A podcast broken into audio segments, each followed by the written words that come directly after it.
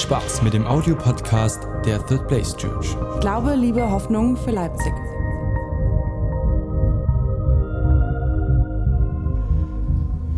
Wir starten heute, also auch wenn ihr heute das erste Mal da seid, seid ihr zum perfekten Zeitpunkt da. Wir starten nämlich in eine neue Predigtserie rein. Wir haben letzte Woche die alte Predigtserie geschlossen. Die hieß wie? Honor, Ehre, wem Ehre gebührt. Es ist nur noch die Frage, ähm, Reimer, Reimer, bimmelt das dann auch? Das ist gut, hast du ausgeschaltet.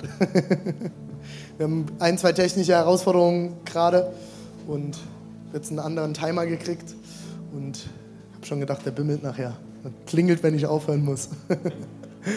genau, und wir starten, starten heute rein in die neue Predigtserie, die heißt Pray and Wonder. Wir haben als Leitungsteam vor einem Monat ungefähr zusammengesessen und haben über die Predigtserien uns unterhalten. Und wir haben gemerkt, uns kam es total aufs Herz, ähm, über Gebet zu reden. Ich glaube, wir sind als Gemeinde an vielen Stellen schon sehr fortschrittlich und gut. Und ähm, wir beten auch schon als Gemeinde, so ist es nicht. Ne? Aber wir haben so irgendwie ganz tief das Gefühl gehabt als Leitungsteam, hey, wir wollen als Gemeinde nochmal eine Schippe drauflegen, was Gebet angeht. Und das Ziel, das Ziel von dieser Predigtreihe ist für uns, eine leidenschaftlich betende Gemeinde zu werden. Okay, wenn du schon Teil der Kirche bist, solltest du jetzt ganz aufmerksam zuhören. Weil wenn du Teil bist, geht es um dich. Kirche, ach super, habt das repariert. Vielen Dank. Dann kann ich mich meine Notizen hier auch draufklemmen.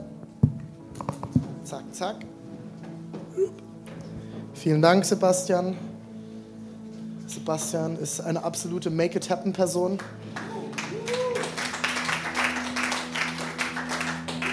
Alle anderen hätten gesagt, funktioniert halt nicht. Sebastian macht es möglich. Vielen Dank. Ähm, wir wünschen uns, dass du, wenn du sagst, ich bin Teil dieser Kirche, und Kirche ist Menschen. Kirche sind Menschen. Kirche ist der Zusammenschluss von Menschen, die sagen, ich möchte Jesus nachfolgen. Ich habe die Woche ein interessantes Gespräch zu dem Thema gehabt. Ähm, kann Kirche exklusiv sein? Und mein Coach hat mir gesagt, René, ihr müsst Frieden damit machen, dass Kirche immer eine gewisse Exklusivität hat. Und das fängt damit an, dass wir sagen, Kirche ist eigentlich der Ort, wo Menschen zusammenkommen, die Jesus nachfolgen. Und in dem Moment mache ich es schon exklusiv. Die Kirche ist für alle Menschen da, aber nicht alle Menschen für die Kirche am Ende. Und das ist jetzt spannend. Das ist eine ziemlich herausfordernde Kiste.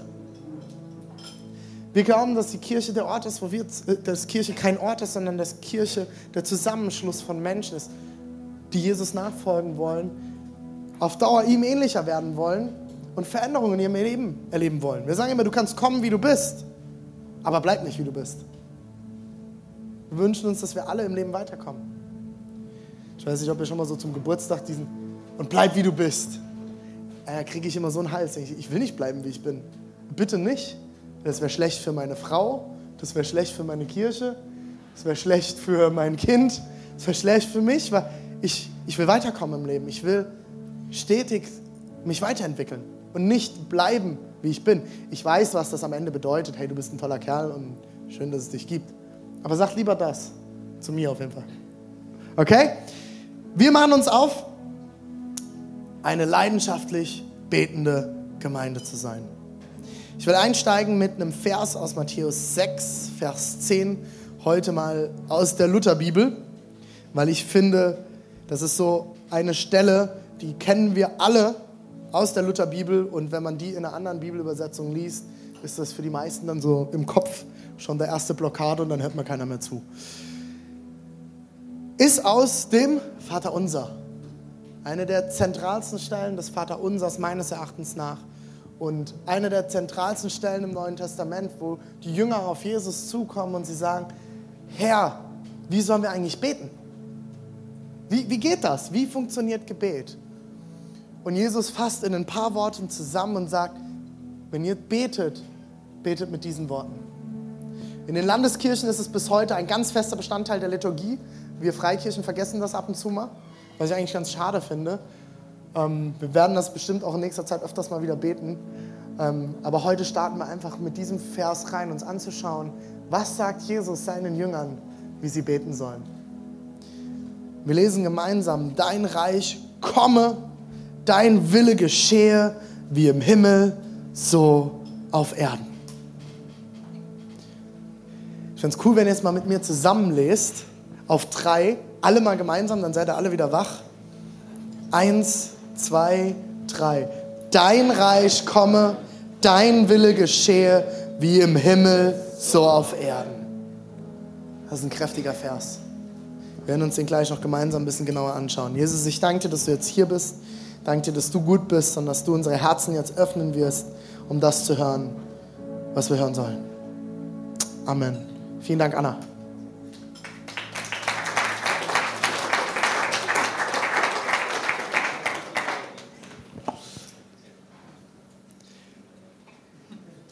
Wer von euch glaubt, dass Gebet heute noch Wunder bewirken kann?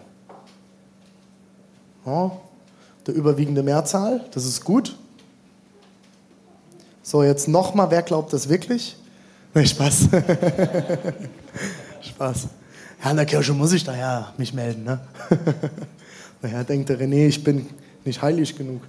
Nein, Quatsch. Ähm, ich finde das eine ganz, ganz wichtige Frage, weil unsere Predigtreihe nennt sich Pray and Wonder. Gebet und Wunder. Gebet sollte das Ziel am Ende haben, dass Wunder passieren. Eins der Ziele, nicht alle. Wenn wir aber schon gar nicht davon ausgehen, dass Gott existiert, das ist die erste Grundvoraussetzung, glaube ich, dass Gott ein Gott ist, der Interesse hat an mir. Das ist die zweite Grundvoraussetzung.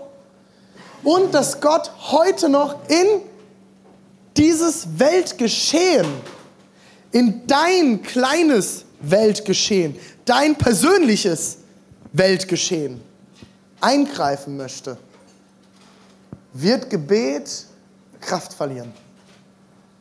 Ich wiederhole das. Drei Grundvoraussetzungen für Gebet. Die erste Voraussetzung ist, dass ich glaube, es gibt einen Gott, sonst brauche ich nicht beten. Der existiert und ist jetzt da. Die zweite ist, dass ich, jetzt habe ich mich verheddert gerade, dass ich, was habe ich gesagt? Wer war mit dabei? Dass Gott existiert. Der zweite Punkt war, wer hat zugehört, mitgeschrieben? Danke, dass Gott eingreift in diese Zeit, in deine Welt und in dein Weltgeschehen. Und der dritte, dass Gott Interesse hat an dir. Wenn ich diese drei Dinge nicht glaube, brauche ich nicht zu beten. Und vielleicht ist das schon deine erste Herausforderung für die Predigtreihe in den nächsten vier Wochen. Vielleicht bist du heute hier und du sagst, ich glaube nicht an Gott. Völlig legitim. Wir leben in einem religionsfreien Land. Amen dazu. Vielleicht ist es dran, wenn du heute ja hier bist, dann hat dich entweder jemand mitgebracht und hat gesagt, es ist ein geiles Konzert. Oder du wusstest, dass du in die Kirche gehst und Kirche hat irgendwas mit Gott zu tun. Ähm, also bist, hast du eine gewisse Grundoffenheit. Vielleicht ist es für dich dann dran, dich mal aufzumachen und zu sagen, okay Gott, irgendjemand hat mir da erzählt, du existierst. Ich versuche mich mal auf den Weg zu machen. Ich mache einfach mal mein Herz auf und sage, okay Gott, wenn es dich gibt, dann begegne mir. Das kostet dich eigentlich nichts. Und trotzdem haben wir Angst davor. Und auch alle, die schon an Gott glauben, doch mal ganz ehrlich, da schwingt doch immer so ein bisschen Unmut mit. Was passiert denn, wenn ich jetzt wirklich Gott erlaube, mir zu begegnen? Wenn ich jetzt wirklich sage, Gott, komm in mein Leben. Ja, also, gibt nicht mehr Kleingedrucktes, überall rein, nur nicht in Thema Finanzen. Ähm, du kannst alles sehen, außer meine Sexualität, weil da fühle ich mich schlecht. Du darfst überall reinkommen, außer in mein Essverhalten. Du darfst alles sehen, außer wie ich mich am Freitagabend verhalten habe auf der Party. Geht uns selbst, glaube ich, als Christen, die mit Gott unterwegs sind, so, oder? Da schwingt immer so ein bisschen, hm, weiß ich nicht. Und ich glaube, wenn du das fühlst, Reimer, kannst du hier immer noch die automatische Sperre rausmachen, dann sehe ich nämlich auch wieder was. Wenn du dich dieses Gefühl kennst, diesen Unmut, dann ist für dich, für dich in dieser Predigtreihe dran, eine Sache zu erkennen. Und es ist die zentralste Erkenntnis meines Erachtens nach vom Evangelium ist, Gott ist für dich. Gott ist für dich.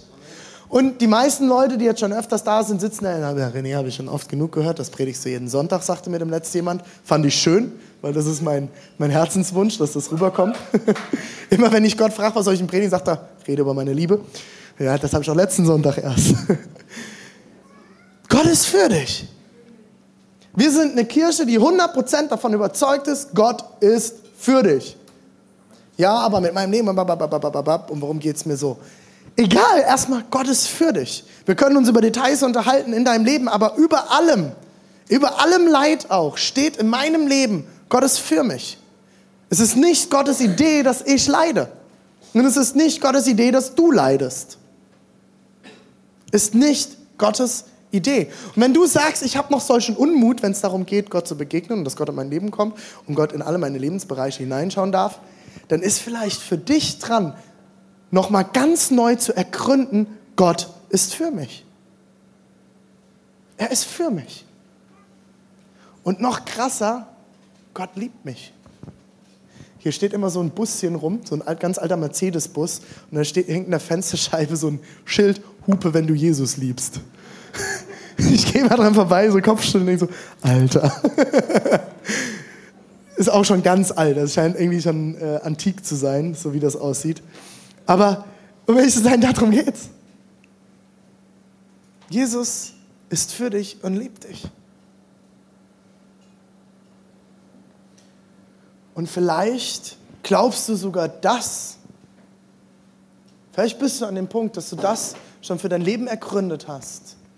Und ich würde sagen, dass es bei mir nach langer, langen Gesprächen und Gebeten und viel, viel, viel Ergründen von mir selbst bin ich, kann ich für mich persönlich an die zwei Punkte einen Haken machen.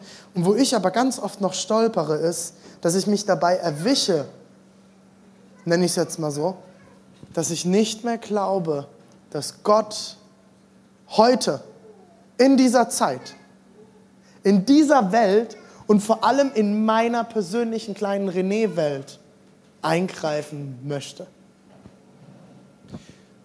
Wir sind alle geprägt vom Humanismus, wir sind alle geprägt von der Scholastik von vor 500 Jahren, wir sind alle geprägt von einer wissenschaftlichen Welt, wir sind alle geprägt davon, alles zu ergründen bis in die letzten Tiefe. Und vor allem sind wir davon geprägt, dass es keinen persönlichen Gott mehr gibt. Das ist Mittelalter. Erzähl Leuten, du glaubst noch an Gott, alles cool. Ja, kannst du machen, wenn du willst erzählst du Leuten, du glaubst an Jesus, wird es schon kritisch? Also an den historischen Jesus meinst du jetzt? Nee, also schon an den biblischen Jesus. Ach so, du glaubst das jetzt wirklich, dass der wieder aufhört. Uh, was hast denn du geraucht? Aber erzähl Leuten, dass du wirklich glaubst, dass es einen Gott gibt, der Interesse an dir hat, der heute noch in deinem Leben und in dieser Welt eingreifen will. Ich denke, wir alle können uns vorstellen, wie die Blicke sind.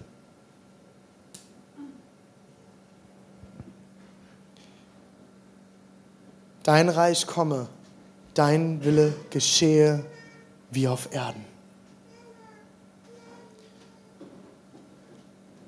Dein Wille geschehe wie im Himmel so auf Erden. Dieser Vers ist für mich so zentral, weil ich angefangen habe, hier was zu verstehen. Und die Frage, die wir uns eigentlich stellen müssen, wenn wir so den Vers lesen, ist, was bedeutet denn wie im Himmel? Wenn wir beten sollen wie im Himmel, so auf Erden? Was ist denn Himmel? Hast du dir schon mal die Frage gestellt oder hast du immer das Vaterunser so halt runtergebetet? Haben wir halt immer schon so gemacht, habe ich so gelernt in der Konfirma im Konfirmationsunterricht oder äh, Katechumenenunterricht oder wo auch immer du gewesen bist, von welchem Hintergrund du kommst, biblischer Unterricht. Vielleicht hast du es auch nie kennengelernt, aber wenn du diese, diese Zeilen, dein Wille geschehe, wie im Himmel, so auf Erden. Welcher Wille Gottes geschieht denn im Himmel? Was soll ich denn dann beten? Aus welcher Haltung? Gott sagt, bete aus der Haltung, wie im Himmel, so auf Erden. Dafür muss ich doch wissen, was ist denn im Himmel? Sonst kann ich ja nicht beten im, mit dem himmlischen Einklang, mit dieser Haltung. Und ich habe mich das gefragt und bin auf eine absolut geniale Bibelstelle gestoßen. Und zwar aus Offenbarung 21, 3 bis 4. Offenbarung, viele Leute haben Angst vor dem Buch, viele Leute sagen, liest dieses Buch nicht, das ist total herausfordernd und schwierig. Ich liebe dieses Buch, es ist ein absoluter Science-Fiction-Film. Wenn du Star Wars liebst, wenn du Harry Potter liebst, liest die Offenbarung. Das ist alles nichts dagegen. Es ist genial. Da kommen Sachen drin vor, wo du echt denkst, Hammer. Hammer, geniales Buch. Aber dieses Buch braucht viel Erklärung. Es braucht immer wieder Gespräche und Erklärung, weil es ein prophetisches Buch ist, wo es um etwas geht, was noch nicht hier ist. Und die Leute, die, oder die Person Johannes, die dieses Buch aufgeschrieben hat, hatte halt viele Beschreibungen und Wörter, wie wir sie heute kennen, damals auch überhaupt nicht gehabt. Und er hat sie mit seinem Wissen beschrieben. Und das müssen wir einfach verstehen. Und Offenbarung 21 ist letzte, das letzte Kapitel in der Offenbarung. Und es geht um das Ende. Und Johannes schreibt ab Vers 3, und vom Thron her hörte ich eine mächtige Stimme rufen. Hier geht es um, er stand dort und hat den Thron Gottes gesehen. Also allein das ist ja schon eine total abgefahrene Kiste. Er hat Gott auf dem Thron gesehen. Wow, also allein da wird es schon echt crazy. Er sieht Gott und er hört eine mächtige Stimme vom Thron rufen. Seht, die Wohnung Gottes ist jetzt bei den Menschen. Gott wird in ihrer Mitte wohnen und sie werden sein Volk sein. Gott nimmt Wohnung, ist wieder diese schwierige Beschreibung. Er beschreibt es mit seinen Worten, die er damals hatte. Gott nimmt Wohnung unter den Menschen. Das heißt, Gott wohnt unter uns. Er ist mitten unter uns. Er nimmt Raum ein. Er ist da. Und sie werden sein Volk sein. Sie werden sein Volk sein. Es geht um Tribe-Denken, Völkerdenken. Das heißt, er ist der Chef und alle anderen gehören dazu. Wenn du zu diesen Zeiten nicht zu einem Volk gehört hast, warst du nicht versorgt, du warst ausgestoßen, du hattest keine soziale Kontakte, wahrscheinlich warst du schwer krank aussätzig, leprakrank. Du hast nicht mehr zum Volk gehört. Du warst nicht versorgt. Du warst nicht mehr unter der Schutzherrschaft deines Volkes. Und Gott sagt, ich werde unter ihnen wohnen und sie werden mein Volk sein. Und jetzt das Wichtigste, ein Volk aus vielen Völkern. Das Judentum denkt bis heute, sie sind die Einzigen weil Gott das ursprünglich mal gesagt hat, aber Gott hat im Neuen Testament das Ganze geöffnet und sagt, ihr alle könnt mein Volk sein. Ein Volk aus vielen Völkern. Auch interessant bei unserer Flüchtlingsthematik wieder mal. Ein Volk aus vielen Völkern. Nicht wir Deutschen sind die Guten. Aus vielen Völkern. Und er selbst, ihr Gott, wird immer bei ihnen sein. Für immer. Für immer. Er wird, und jetzt wird es ganz spannend, wie im Himmel, so auf Erden, er wird alle ihre Tränen abwischen. Es wird keinen Tod mehr geben, kein Leid. Und ich habe nachgeguckt, im Hebräischen steht hier Leid, eine Umschreibung für das Schlimmste, was man sich vorstellen kann. Leid und keine Schmerzen. Keine Schmerzen und es werden keine Angstschreie mehr zu hören sein, denn was früher war, ist vergangen. Das ist Himmel. Das ist Himmel. kein Ang keine Angst. Für alle Leute, die immer wieder Angst haben, kennen wir alle, keine Angst, kein Leid, keine Schmerzen, kein Tod, keine Tränen. Absoluter Trost bis ins Letzte des Markes. Absoluter, vollkommener Trost. Kein Schmerz. Für alle Leute unter uns, die Schmerzen haben, körperliche Schmerzen. Ich habe ganz, ganz lange extreme körperlich gelitten. Viele von euch wissen das. Ich habe bis vor zwei Monaten habe ich teilweise Morphine nehmen müssen, weil ich so krasse Rückenschmerzen hatte. Und ich habe ein spezielles Heilfasten gemacht und wir haben viel gebetet und ich bin jetzt seit insgesamt 20 Jahren mit verschiedensten anderen Sachen, die ich durch habe, seit 20 Jahren komplett medikamentefrei und ich habe keine Schmerzen mehr. Und ich sage euch, Und an der Stelle, ich sage euch das nicht, um jetzt zu sagen, oh cool, René ist jetzt der, der da gesegnet wurde. Darum geht es überhaupt nicht. Aber ich weiß, was es heißt, Schmerzen zu haben. Ich weiß, was es heißt, unter Schmerzen zu schlafen und über Tag Schmerzen zu haben und du eigentlich nur noch dein Leben geprägt ist von Schmerzen. Das ging auf unsere Familie, das ging auf unsere Ehe. Das hat mich so lahmgelegt. Und Jesus sagt, wie im Himmel, so auf Erden. Im Himmel ist kein Schmerz mehr. Im Himmel ist kein Tod mehr. Die Frage an der Stelle ist, René, was ist denn dieser Himmel? Ist das jetzt wirklich so, denn irgendwann werden wir genommen, in den Himmel entrückt, kommt der Greifarm, wisst ihr, wie in so einem, kennt ihr diese Joystick-Dinger da in den Spielhallen, wo du dir dann den Teddybär versuchst oder die Uhr aus dem Ding da rauszufischen, so. Und du wirst entrückt in den Himmel. Himmel ist kein Ort. Himmel ist ein Zustand. Da bin ich zutiefst davon überzeugt. Weil Jesus oder beziehungsweise Gott nicht in Raum und Zeit denkt. Wenn wir über Himmel denken und wir mit unserem Raum- und Zeitdenken kommen, denken wir an einen Ort. So wie es Knicklicht, halt nur schöner. Ja, hier ist schon sehr himmlisch, finde ich. Gibt es alles an, alles an Fritz-Getränken, es gibt Bier, ist definitiv himmlisch, Bier ist himmlisch. Bier ist der Beweis Gottes, dass er uns liebt und wir Freude haben sollen. Zitat Mönch. Das ist ein himmlisches Getränk. Also in meinem Himmel gibt es auf jeden Fall Bier, weil Fleisch wird es nicht geben. Tut mir leid an alle Männer. Gibt kein Fleisch. Der Himmel ist vegetarisch. Es ist hart, deswegen muss ich jetzt noch mehr essen. Spaß. Aber Himmel ist ein Zustand. Himmel ist dieser Zustand, der hier beschrieben wird. Himmel ist der. Natürlich spricht die Bibel auch an verschiedenen Stellen von Orten, weil wir aber, wir als Menschen so begrenzt sind in unserer Sprache, Himmel zu beschreiben. Aber ich glaube, am Ende ist Himmel dieser Zustand. Und wenn wir beten sollen wie im Himmel, so auf Erden, dann beten wir als Christen aus diesem Zustand heraus. Und das klingt jetzt noch weirder als das, was ich davor gesagt habe, wahrscheinlich für euch, für alle nicht Englischsprachigen, verrückter, Entschuldigung. Mit dem letzten Mal gesagt, ich benutze so viele Anglizismen. Das liegt daran, dass ich viel Englisch rede, auch immer wieder. Ähm, und ich mal in Südafrika gelebt habe und viel Englisch denke an vielen Stellen. Wir, das wird, ist noch verrückter. Ich bin davon überzeugt, und Leute, jetzt jetzt ganz heiß, ähm, wenn du schon Gott kennengelernt hast und du bist schon in der Gemeinde gewesen, du bist in verschiedenen Kirchen gewesen, dann bist du wahrscheinlich irgendwann an den Punkt gekommen, wo man dir erklärt hat, Jesus ist für dich gestorben. Damit du, und ich, ich drücke es jetzt mal ein bisschen kindlicher aus, weil wir mit, den, mit der Sprache wahrscheinlich alle was anfangen können, damit wir in den Himmel kommen. Ich weiß nicht, ob ihr dieses Gebet kommt, lieber Gott, macht mich fromm, damit ich in den... Das ist, das ist das Zentrum vom Frommwerden, damit wir in den Himmel kommen.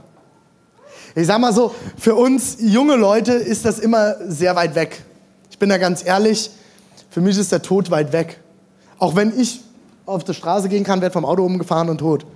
Aber erstmal gefühlt ist der ist Tod für mich, spielt für mich keine wirkliche Rolle, oder? Vielleicht in dem Moment, wo ich mit Tod Begegnungen habe in Familie oder in Freundeskreisen oder sonstiges. Aber erstmal ist Tod für mich, spielt das noch keine Rolle. Dafür bin ich zu jung gefühlt wird immer, wird, geht natürlich immer näher, ne? Aber und wenn ich diesen Satz höre, ich bin, Herr, Gott macht mich fromm, damit ich in den Himmel komme, oder Jesus ist dafür gestorben, dass ich in den Himmel komme, merke ich, das ist für mich ganz weit weg, das spielt für mich gar keine wirkliche präsente Rolle. Aber ich habe mich damit auseinandergesetzt und ich habe gemerkt, ich glaube, dass das nur ein Teil der Wahrheit ist. Ich bin davon überzeugt, und das könnt ihr euch aufschreiben, wenn ihr wollt, ich bin davon überzeugt, dass Jesus nicht nur dafür gestorben ist, dass wir in den Himmel kommen,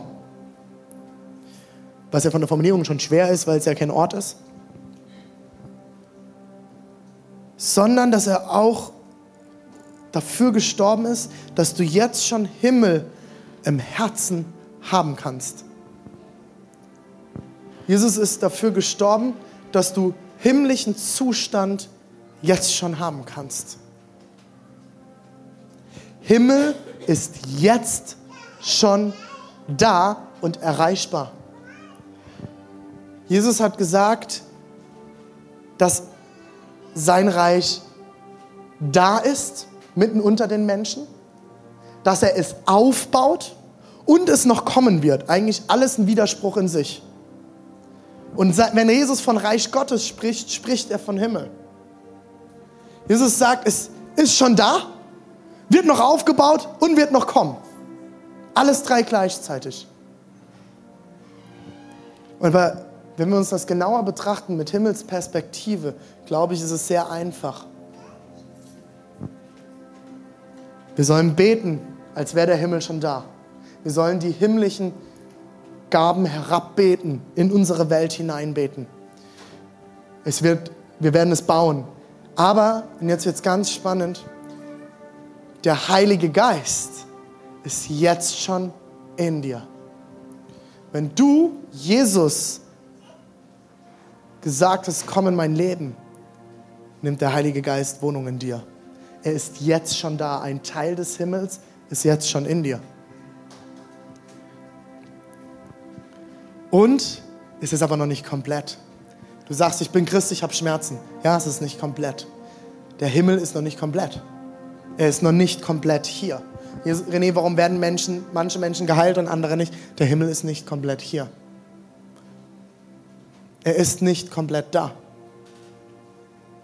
Aber Jesus sagt, er wird kommen. Wenn Jesus wiederkommt und sein Reich komplett aufrichtet, wird Himmel komplett da sein. Und dann sind wir im kompletten Zustand von Himmel.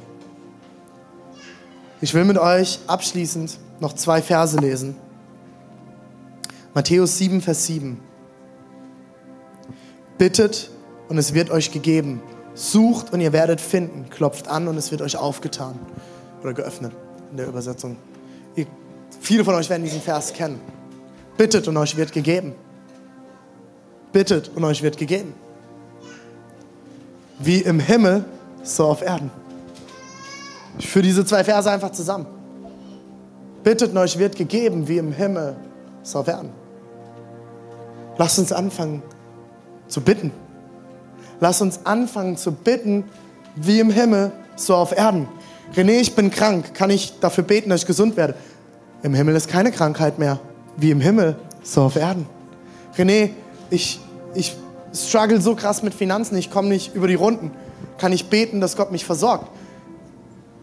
Wie im Himmel, so auf Erden. Lass uns bitten und Gott wird geben. Das kann verschiedenste Dinge beinhalten. Das kann auch verschiedenste Dinge, die ich in meinem Leben bewegen muss, beinhalten. Aber Gott ist der, der gnädig und gerne gibt wie im Himmel, so auf Erden. René, ich bin geplagt von Sorgen. Können wir dafür beten? Also Leute fragen mich immer, René, kannst du mit mir dafür beten? Sag ich, ja, natürlich. Verstehe die Frage nicht. Wir müssen dafür beten. Wie im Himmel, so auf Erden. Sorgen ist kein Thema im Himmel. Natürlich plagt uns das hier auch auf der Erde und ist das herausfordernd. Aber ich bin davon überzeugt, wenn wir mit Jesus gehen, Schritt für Schritt und anfangen zu bitten, wird er geben. Er wird geben. Warum? Weil er für dich ist. Weil er für dich ist und heute noch in deine Situation eingreifen möchte. Und wenn du an bestimmten Stellen in deinem Leben dort resigniert hast und sagst, René, ich bete da seit Jahren für, erinnere dich an die bettelnde Witwe im Neuen Testament, die immer wieder zu Gott gekommen ist und sie wird bettelnde Witwe genannt, weil sie nicht weil sie gebettelt hat auf der Straße, sondern weil sie Gott angebettelt hat. Tu etwas.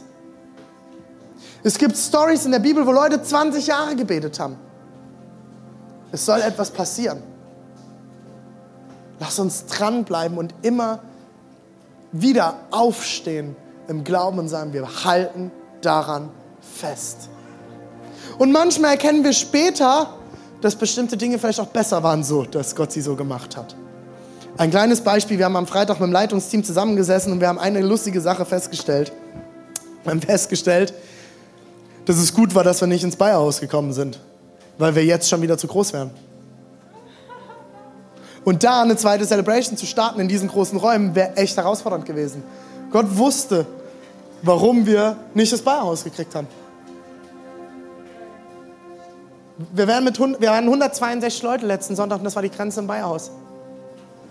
Aber mit 162 in so einem großen Raum eine neue Celebration zu starten, wäre ultra schwer geworden. Gott weiß genau, was er tut, aber er ist für mich und er will in mein Leben eingreifen. Ich schließe mit Apostelgeschichte 19, 1 bis 7. Das ist ein bisschen längerer Text. Seid mit mir. Während Apollos in Korinth war, zog Paulus durch das kleinasiatische Hochland und dann zur Küste hinunter nach Ephesus. Dort traf er auf eine Gruppe von Jüngern, die seine Aufmerksamkeit auf sich, äh, die, ihre, die seine Aufmerksamkeit auf sich zogen. Habt ihr den Heiligen Geist empfangen, als ihr zum Glauben gekommen seid? fragte er sie. Den Heiligen Geist empfangen, entgegneten sie. Wir haben nicht einmal gehört, dass der Heilige Geist schon gekommen ist. Wussten wir überhaupt nicht. Verstehe die Frage nicht. Was willst du uns hier erzählen? Wahrscheinlich beim Sushi zusammengesessen. Und was für eine Taufe ist denn an euch vollzogen worden? Wollte Paulus wissen. Die Taufe des Johannes, erwiderten sie. Da sagte Paulus, Johannes rief das israelitische Volk zur Umkehr auf und taufte sie taufte die, die seinem Namen folgten. Unter anderem auch Jesus. Ihr erinnert euch, Jesus wurde vom Johannes des Täufern getauft. Eine Täuferbewegung unter den Juden. Aber er verband damit die Aufforderung, an den zu glauben, der nach ihm kommen würde, nämlich an Jesus. Johannes hat immer getauft mit der Voraussicht, es wird einer kommen, der ist größer als ich. Das war sein Taufverständnis. Ich taufe euch jetzt auf den Namen Gottes, aber es wird noch einer kommen, der wird nämlich taufen mit Wasser und Geist. Und darauf nimmt, nehmen die Jungs jetzt hier Anspielung. Die wussten auf jeden Fall, wovon sie reden. Da sagte Paulus, ja, ne, weiter, da, da, da, nämlich Jesus, als sie das hörten, ließen sie sich auf den Namen von Jesus, dem Herrn, taufen. Und als Paulus ihnen dann die Hände auflegte, kam der Heilige Geist auf sie herab und sie redeten in geistgewirkten Sprachen und machten prophetische Aussagen. Es waren etwa zwölf Männer, die zu dieser Gruppe gehörten.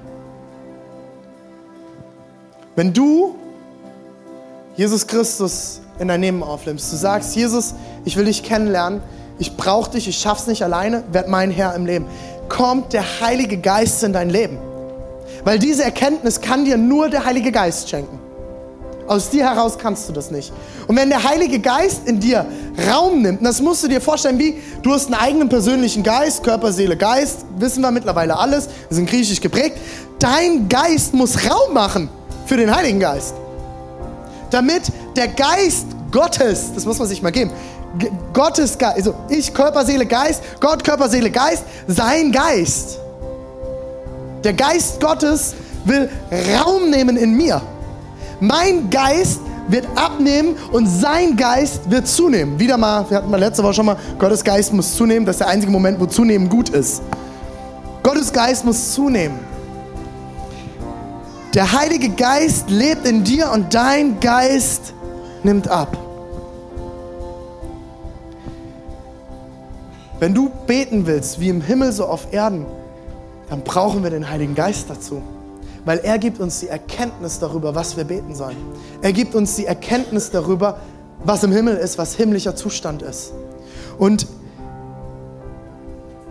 ich wünsche mir als Kirche, dass wir uns bewusst machen, dass der Heilige Geist in uns lebt. Und wenn du vielleicht dich fragst, René, habe ich schon den Heiligen Geist? Dann beten wir dafür. Dann beten wir dafür, dass der Heilige Geist sich ausfüllt. Ich glaube, dass wir den Heiligen Geist von dem Moment an wo, haben, wo wir Jesus kennenlernen. Aber ich glaube, es gibt Momente, wo wir den Heiligen Geist wie in uns reaktivieren müssen. Wo wir so uns von unserem Geist bestimmen lassen haben. Paulus spricht davon, dass wir uns von unserem eigenen Fleisch bestimmen lassen, von unserem eigenen weltlichen Sein, aber wir den neuen Menschen anziehen sollen, den geistlichen Menschen. Das ist nichts anderes, als dass ich den Heiligen Geist reaktiviere in meinem Leben und sage, Heiliger Geist, komm jetzt und führe mich und leite mich. Füll mich aus von oben bis unten. Ich gehöre dir. Ich bin dein. Und Paulus beschreibt es, wie Paulus die Hände auflegte und die Jünger vom Heiligen Geist erfüllt wurden. Und es gibt eine andere Story und das ist mein Traum. Da werden wir irgendwann, irgendwann werde ich das erleben. Paulus predigte vor einer riesen Menschenmenge, hunderte von Leute und er hat nicht ein Gebet gesprochen gepredigt und der Heilige Geist fiel. Und auf einmal während der Predigt fingen alle an, in geistgewirkten Sprachen zu beten. Während der Predigt. In der anderen Predigt fällt einer hinten runter und ist tot, weil er so langweilig gepredigt hat. Ist auch interessant. Derselbe Paulus. Auf der einen Seite fällt der eine vom Fenster, auf der anderen Seite fällt der Heilige Geist und alle werden vom Heiligen Geist erfüllt und fangen an, prophetisch zu reden. Könnt ihr mir folgen? Ich weiß, es ist heute echt viel philosophisch und äh, da steckt viel drin. Ich wünsche mir, dass wir eine Kirche sind, die sich bewusst macht, wir sind erfüllt vom Heiligen Geist. Bill Johnson hat das einmal verglichen, ein Pastor, den ich sehr schätze. Der Heilige Geist wird immer verglichen mit einer Taube. Ich weiß nicht, ob ihr das kennt, in Kirchen riesengroße Taubengemälde, Glaswände mit einer Taube. Und Bill Johnson sagt, wenn du dir vorstellst, der Heilige Geist ist diese Taube und die sitzt auf deiner Schulter. Und du willst nicht, dass sie wegfliegt. Wie würdest du dich durch den Raum bewegen? Als erstes würdest du dir immer wieder bewusst machen müssen, die Taube ist da. Vor allem, wenn du so ein schneller und aktiver Typ bist wie ich. Du musst dir bewusst machen, der Taube ist da. Und dann wirst du sanft im Bewusstsein, die Taube ist da, durch den Raum gehen. Wenn du sagst, ich habe den Heiligen Geist, fang dir an, wie diese Taube auf deiner Schulter bewusst zu machen, er ist da. In deinen Lebenssituationen, an den Orten, wo du bist, beweg dich in dem Bewusstsein, die Taube ist da und ich möchte nicht, dass sie geht. Könnt ihr mir folgen? Macht das Sinn? Das ist ein verrücktes Bild, ich weiß. Aber ich fand es genial.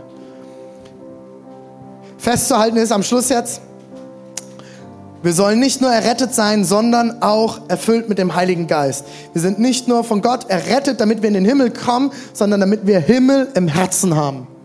Okay? Könnt ihr auf eure Schiefertafeln schreiben, ihr Hipsters. Was können wir nun tun? Fünf Punkte zum Abschluss. Bitte um die Erfüllung mit dem Heiligen Geist, wenn du das noch nicht getan hast. Bitte darum, dass der Heilige Geist dich ausfüllt mit all seiner Kraft, seiner Gegenwart, seiner Power, seiner Energie, seinem Leben. Der Heilige Geist wird verglichen im Neuen Testament mit Wein. Der Heilige Geist ist wie Wein, der Freude schenkt, der uns erfrischt und erfüllt, der reinigt. Das Zweite, mach dir bewusst, der Heilige Geist, der Geist Gottes wohnt in dir. Er nimmt Raum in dir ein. Nimm dir, mach dir das mal bewusst. Er ist da, er ist drin, voll und ganz. Wir müssen ihm nur den Raum geben und zur Verfügung stellen. Er will Wohnung nehmen in uns. Das dritte, bete wie im Himmel, so auf Erden. Fang das vielleicht mal wirklich wörtlich an zu beten. Jesus hat gesagt, betet mit diesen Worten. Vielleicht verwendest du das. Jesus, wir beten, dass die Heilung kommt, wie im Himmel, so auf Erden. Wir hören gerade ganz viel ein Worship-Album von Elevation Church, As in, in Heaven, As in Heaven. Nee, here, oh, ja, Here as in Heaven, jetzt habe ich voll länger gehabt. Here, here as in Heaven. So rum. Here as in Heaven. Und der fünfte Punkt, äh, der vierte Punkt, bitte Gott darum jeden Tag, dass er dir Leidenschaft gibt für sein Reich und das, wofür er Leidenschaft hat. Bitte Gott darum, dass er dir die Leidenschaft gibt für sein Reich, für das, für seinen Himmel, wie er Leidenschaft hat. Leidenschaft für Leipzig, Leidenschaft für Sachsen, Leidenschaft für Deutschland, Leidenschaft für meine Freunde, Leidenschaft für meine Familie, Leidenschaft für mich. Und dann werden wir leidenschaftlich beten. dann beten wir nicht mehr so in eintönigen Stimmen und wir müssen halt jetzt beten, sondern beten wir mit Leidenschaft, weil Gott leidenschaftlich ist. Wir glauben an einen leidenschaftlichen Gott.